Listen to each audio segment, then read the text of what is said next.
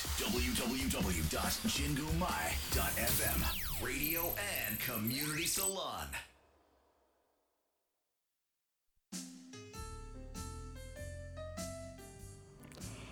7の七色レディオ。皆さんこんにちは。DJ7 です。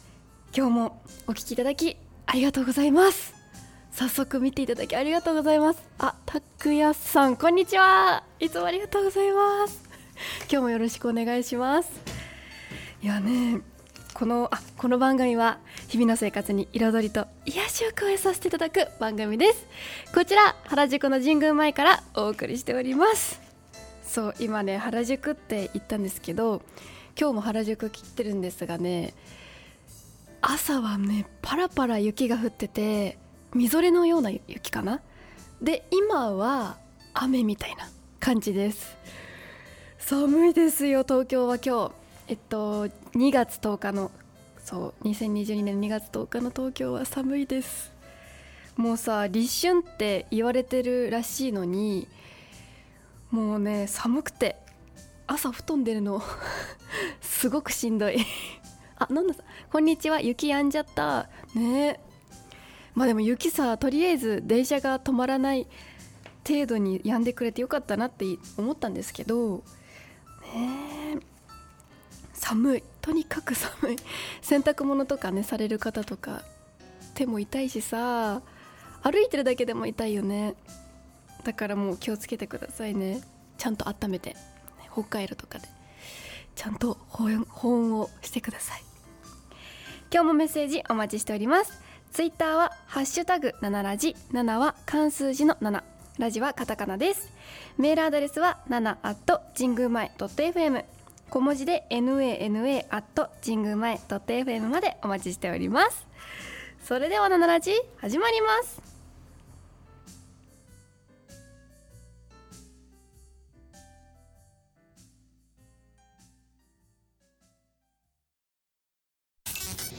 神宮前 Radio. Radio. And Community Salon.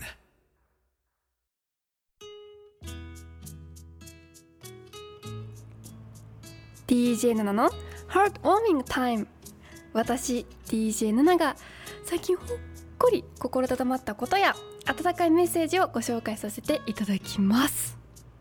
さあ今日もねメッセージをねたくさんなんとなんとたくさんいただいちゃいましてもう嬉しくってね。今日もご紹介させていただきます。じゃあねまず1つ目。インスタグラムの質問箱から。ふるさと納税したことありますか？我が家は返礼品にお肉やアイスをいただいて楽しみました。いいなあ。あのね私やったことないんですよまだ。ふるさと納税。そう。興味はあってどんな風になんかやろうかななんて思ったりしててまだ迷い中。どこがいいかなって。おすすめありますかね？ふるさと納税のおすすめの場所とか。どこがいいんだろう。でも今結構流行ってますよね。ふるふるさと納税してお米いただいたとか。いいなお肉とアイスも。アイスくださるとことかあるんですね。知らなかったな。えー、ちょっとこれを機に本気でふるさと納税を考えてみようかなって思いました。ありがとうございます。続いてはあ匿名質問箱の方で。ナナさんこんにちは。こんにちは。雪予報どうなりますかね？小さい頃の雪の思い出ってありますか？といただきました。雪予報ね結局一応降ったは降ったけど今みぞれから雨になってきたって感じですね。どうだろうな。このまま大雪にならないといいなって思ってます。そう滑る私滑っちゃうんで 雪道歩くのすごく苦手なのでそれは願っておりますが小さい頃の雪の思い出か。でもね雪合戦をねとにかく学校の校庭でしたって思い出はあります。なのでね雪って言ったら雪合戦かな。で顔面に当たって結構痛い思いをしたっていう思い出があります。私ね顔にねぶつけられる事件がよくあってねドッジボールとかも顔に当たるしね。よく顔に当たる。ボールの飛びやすい位置にいるみたいで頭の位置が。そうそう。だからね結構痛いっていう思い出かな。あとなんだろう。何やったかな。でも雪だるまもねそんなに大きくはないんですけど埼玉私の住んでる地域埼玉の地域だとあんま積もらなかったんでちょっとしたミニ雪だるまを作った思い出はあります。よね。一度は作りたいよね雪だるまって。小さい頃の思い出でしたあれは。大人になったら作らなくなっちゃったけど子供の頃はね本当に作った。ふ降ったら絶対作ってた。こんな感じです。ではでは続いて。お合気道のかに関してですね。正直言ってこの技の受け身を取るのは怖いと思った技はありますか？私は塩田剛三先生の書かれた養心館合気道入門の呼吸投げかっこ肘当てではない方を見てお互いに手を持ってない状態で飛ぶのにえっと思いました。私は初段までしか目指さない人なので呼吸投げは2段以上の有段審査科目にしか入ってないのを見て少しほっとしました。確かに。そうね。あれね。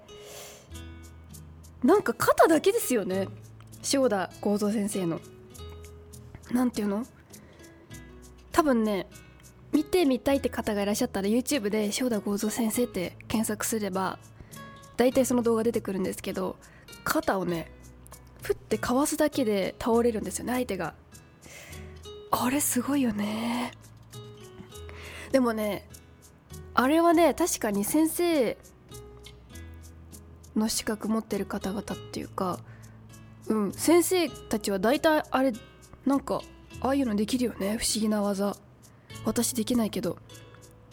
だってさ3人に腕持たれてさ3人とも同時に倒せちゃったりとかするしさ。すごいよね。なんかねあれすごいなって思った。私できない。あれはできない。先生がねやってるの何回も見てきたんですけど何回見ても分かんないあの構造。だからやっぱりあれ腰とか丹田とかそういったところが一番重要できっとなんかね基本技とかそういったのをしっかりやってきたからできるものなんだろうなって思いましたねあれは。そうねあれすごい。でもねあれ先生たちみんななんか不思議な技やってるわ。うん。塩田幸三先生のが一番ねあれすごくわかんない。なんでできるんだろうね肩を。だから本当に渋谷のスクランブル交差点を歩いてて こう歩いてる時に人を避けるような感覚ですよね。あんな感じスッてやっただけで相手が倒れちゃうっていう。あれ不思議。そう。であそっか。この技の受け身を取るのは怖い。怖いか。怖いっていうのありますか。えっとね私2つあって1つがあの顎。相手のね顎にこう手をねパンってね手のひらを出す出して後ろに受けを取るって技があるんですけどそれ嫌だね。だから私結構さ疲れてくると口で呼吸しながらさやっちゃうんで運動その受け身やってる時。だからベロを噛みちぎっちゃったりとか しそうで怖くってあれちゃんと口閉じていかないと顎ガンって下からやられやられちゃうんで結構怖いね。だから上手い人はさギリギリをこうギリギリのとこで顎を上げて倒れるっていうのやってる人とかいたけど難しくてあれはできない。未だにあの受け身とかすごく苦手。あともう一個が十字投げって技があるんですけどこれなんて説明すればいいのかな。えっとね相手の両腕の肘曲がるとこ肘の曲がるところを合わせてこん？なんか難しいな自分でやと。なんかねとにかく十字にするんですよ。そう。あのあ体操とかでさこうやって片方の腕を伸ばすっていう。ね片えっと、例えば左手伸ばす腕伸ばす時は右腕を曲げて左腕伸ばしてで右腕で左手をホールドしてさ腕を伸ばすって技あ技じゃない。ストレッチあるじゃないですか。あんな感じ？で両手を持たれて投げられるんですよ。あれがね怖い。すごく。あれ怖いね。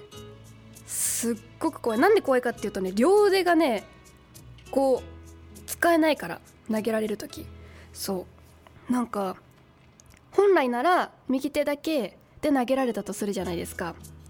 そしたら左腕を後ろにして自分のね体を保護するようにさ受け身取るんですけど両腕ね絡められちゃうんで怖いね。でこの場合の受けはこれで投げられたらしてしてって投げる人のことなんだけどしてはすぐに手を離して受けは即座に手を後ろに回して左腕で受け身を取るっていう感じ？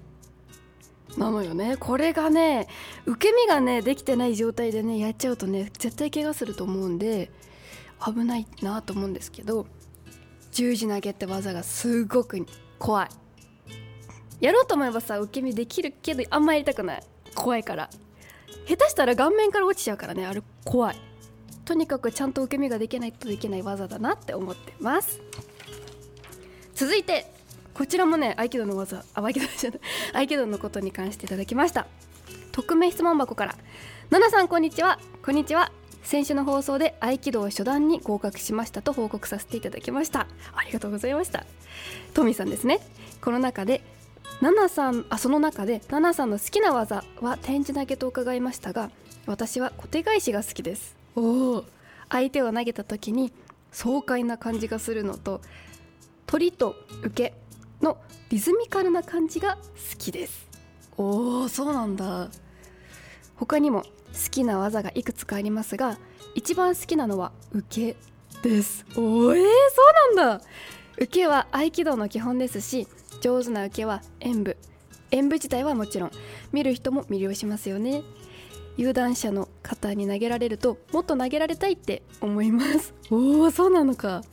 よく合気道は初段がスタートラインと聞きますがスタートラインだったことで好きな技はもちろんいろんな技を極めていけるようになりたいです。今後もナナさんに合気道の報告をしていければと思います。ありがとうございます。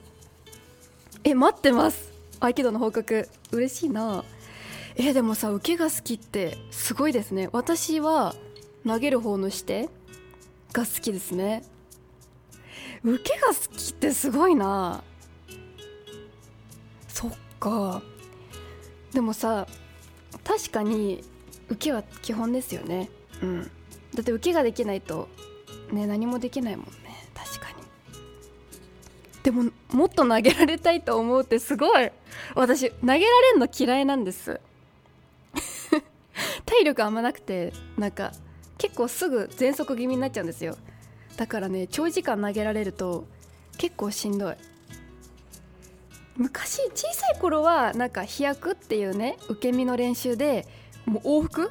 もう受けたら次振り返ってまた受けて振り返って受けてって繰り返すのを100往復したことあったんですけどしんどかったあれ本当に。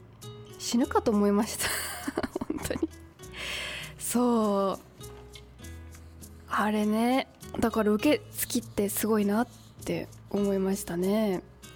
そっか。あと小手返しが好き。小手返しっていうのはですねあのリスナーさんにご説明するとあの例えばね電車とかで痴漢がされ痴漢がありましたとかの時に片手だけでひょひょいっとね倒せる技なんですよ。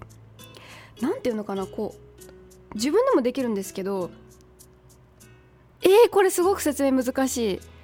とにかく手首自分の手首でやるとしたらえっとね右手をやるとすると左手で右手のえっと手の甲の方から握ってで4本親指以外の4本は親指右手の親指の腹っていうのか腹っていうかなんていうんだっけこう手のひらの腹の方に置いて左手あ左手の親指はえっとね右手の手の甲の薬指と小指らへんのとこにね置いてクッてひねるんですよ。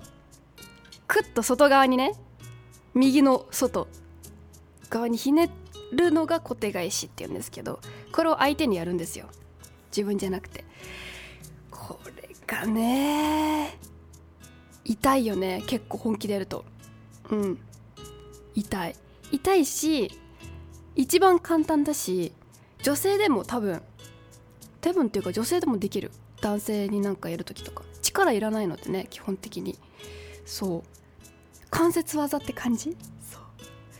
地味に痛いところがあるんでそこをめがけてやると結構痛たたたってなって大体みんな倒れるっていう。技です。そっか。でも確かにこれも好きって人多いかも。小手返し。うんいいね。そっかそっか。じゃあ逆にねトミーさんの苦手な技とかあったら聞きたいですね。匿名って言ったのにごめんなさい。言っちゃった。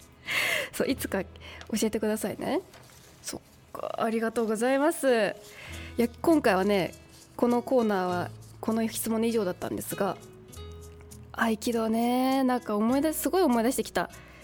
でも私のね代は全国大会とか演舞会とかあったんですけどあ毎毎年あって私の代の人たちは結構仲良くってあの私はえっといろいろあるんですよ。養親館っつっても龍とか静岡とか、えー私のところは一応白光ってなってたんですけど白光みたいな感じで分かれててでも私結構その龍とか静岡とかそっちの人たちと結構仲良くって全国大会の時にねあのお互いを10技っていうので例えば、えっと、突きこうグーでパンチっていうので10技好き好きな技をやってくださいって時に大体ランダムでやるんですけどそれに対して受けはね適応して受けをしないといけないっていうね結構難しい大会なんですけどこれを始まる前にお互いに大体こんな感じでやりますって打ち合わせしたりとかうん、まあ、お互い頑張りましょうみたいな感じですごく仲良くってなんか相手のこと敵だぜみたいな思わなくてそう。すごく仲良かったんですよ。だからいまだにね SNS でつながったりして連絡取ったりしててすごくねなんか思い出深いです。そう。このなんかね最近テレビとかにも出てるなんか龍の安藤先生っていう先生がいるんですけど養親館龍のね。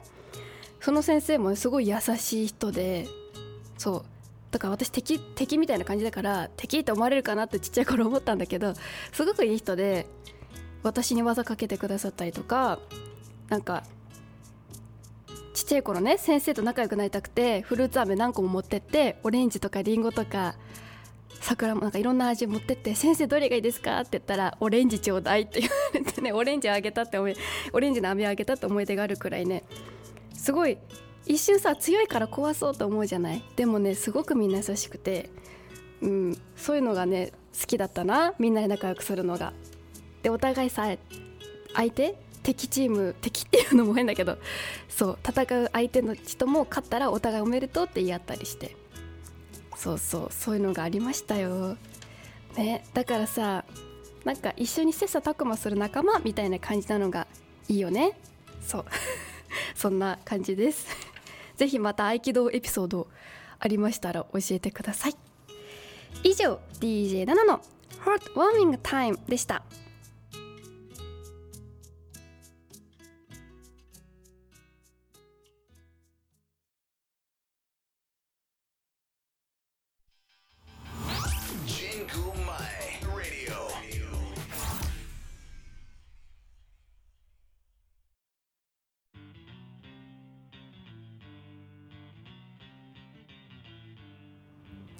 DJ7 の？I Realized」このコーナーでは私が最近気づいたこと新しい発見をお伝えしてまいります。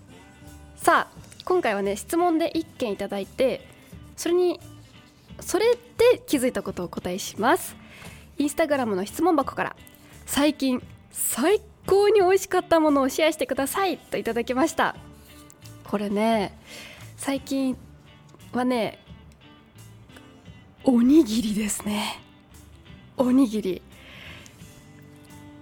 そのねインスタグラムのあのメッセージ募集中って時に使った画像のおにぎりだったんですけどとにかくねあの美味しいんだけど原宿のお店でちょうどね会社の近くだったんですよ。そうこの、まあ、スタジオか。スタジオの近くで。そこで見つけちゃったんだけど奥って名前のお店。ローマ字だと OKU そう奥って書いてあって。そうなんかね中が店内が和本当に和って統一されててインテリアとかね。でモダンな感じっていうのがまずその店内がすごくおしゃれなのよ。そう。でシーンとしててお客さんもなんかチラチラって入ってくる感じテイクアウトとかもあるんで。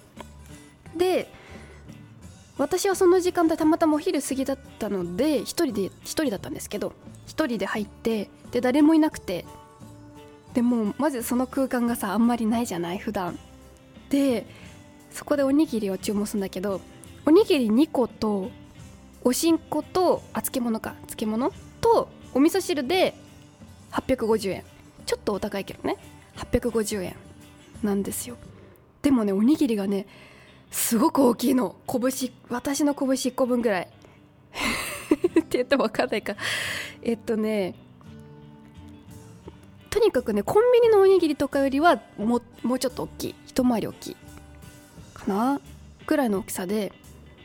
でね海苔もねお塩がねこう目に見える感じでちょっとパラパラついてて。でご飯もふわっと握ってあるんですよ。ギュッじゃなくてふわっと握ってあってお米が潰れてなくってで具材もいろいろ選べたんですけど私は鮭とたらこにしてでねこう三角に握ってあるてっぺんにね具材が乗っててそれだけかと思いきや中にぎっしり詰まってんの具材が。そう。だからどこから食べても美味しいのおにぎりがそのおにぎり。それが良かった。でまあお味噌汁。揚げ物油揚げが入ったお味噌汁だったんですけどついてておしんこもね美味しかった。でおにぎりがやっぱ一番美味しかったんですけどそれを食べてねやっぱねおにぎり究極ねおにぎりが一番美味しいんじゃないかなって思ったの。だってさあんなにシンプルじゃないですか工程とかも。ご飯を炊けたご飯で具材包んで海苔を巻いてっていうさ特に何て言うの？すごい炒めたりとかそういう調味料とかじゃなくてそういうシンプルな味だからこそ美味しいっていうのが分かりやすいしっていう思ったのよね。でしかも昔からずっとあるあるじゃないですかおにぎりってもの。これだけは変わらないぐらい。本当中身具材がさこう時代の流れにつれてさちょっと増えた増えてってたりするぐらいだと思うんだけどそれぐらいみんなに愛されてきたおにぎりってすごいなと思ってそうこの方の質問のおかげで気づきました。そうそう。でねおにぎりってそもそもねいつからあんのと思ったら弥生時代からあるんですって。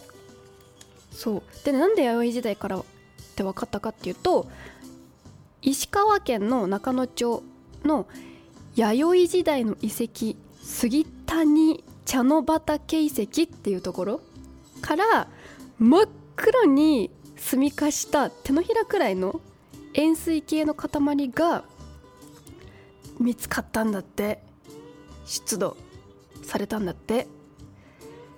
でなんでこれがおにぎりって分かったか分かったかとかなんでこのおにぎり黒いのかっていうとあのね長い間土の中にあったから化学反応を起こして真っ黒になっちゃったんじゃないかって真っ黒になっちゃったんだよみたいなこと書いてあったんだけどネットには。そう。でねちゃんとあったんだって。こうちゃんとおにぎりの三角の形で。すごくない？びっくりしちゃって。だから弥生時代からずっとあるおにぎりが今もずっとなお愛されてるっていうね日本で。すごいよね。だってねお米ね日本のお米ってほんとすごいんですよ。なんかねオーストラリアに行った時にあの巻物を食べたんですけど日本チンの方のお店なんだけどやっぱりさ炊く炊き方とかお米とかの状態もあったりしてちょっとべちょべちょしちゃうんですよね。美味しいけど。そう。やっぱそういったねところもねこう日本のねお米っていろいろ進化してすごいんだなって思い知ったしだからこそ年々年々おにぎりが美味しくなってんじゃないかなと思ったね。だって今おにぎらずってものもあるじゃないですか。三四角の。そう。えっと海苔をさ用意四角い海苔用意してそれで4ん3箇所か。1箇所ちょっとちっちゃい四角形を切り取っちゃってで3箇所に具材を置いて畳んでいくっていう。おにぎり味ってのも出たくらい。やっぱさあのおにぎりのあのおにぎりご飯と海苔って組み合わせはやっぱり外せないんだなって思いましたね あれ。すごいよね。だからねぜひあんまり最近さなんかお米じゃなくておにぎり食べてないなって方がいらっしゃったらぜひね久しぶりに食べてほしい。ちゃんと握って。そう。ふわっと握るといいみたい。ふわっと。なんかね海苔を置いてそこでこう三角形を手のひ手で作るみたいなの方がいいみたい握り方そのお店だと。でふわっと握ってね食べるとすっごく美味しかったのでぜひ食べてみてくださいね。おにぎり大好き塩おにぎりが最高。あ確かに。確かに。あれ美味しいよね。本当に美味しい。なんだっけな昔さドラマか映画かなんかでうまいんだなっていうさ勝地さんだかなが 演技してるあのタンクトップで着てるあのドラマとかもさ塩おにぎりが出てきた記憶があるんですけどあのおにぎりもすっごく美味しそうに見えてさやっぱ美味しいじゃん。いやダメね。やっぱおにぎりは結局一番美味しいのよ。そうだからなんか食べるもんなんか最近いろいろ食べて飽きちゃったなって思ったら絶対おにぎりに初心に戻っておにぎりを食べた方がいいと思います。ぜひぜひ試してみてください。以上 DJ7 の「I Realized」でした。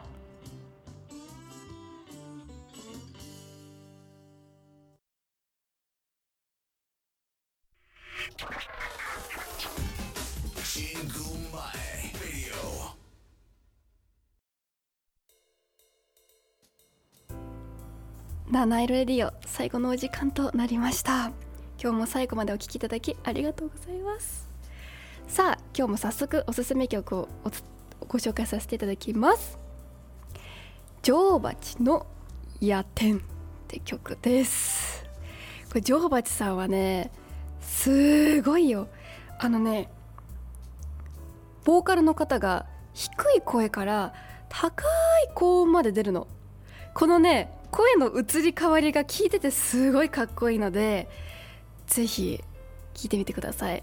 この「夜天」って曲はなんか2021年に出たみたいに書いてあったんで多分最近の曲でだと思いますよ。2021って書いてあっただったのであそう去年のリリースされた曲になっています。なのでぜひ聞いたことない方も聞いたことある方ももう一度聞いてみてください。ここまでは私ナナがお送りいたしました。今日も素敵な一日をお過ごしください「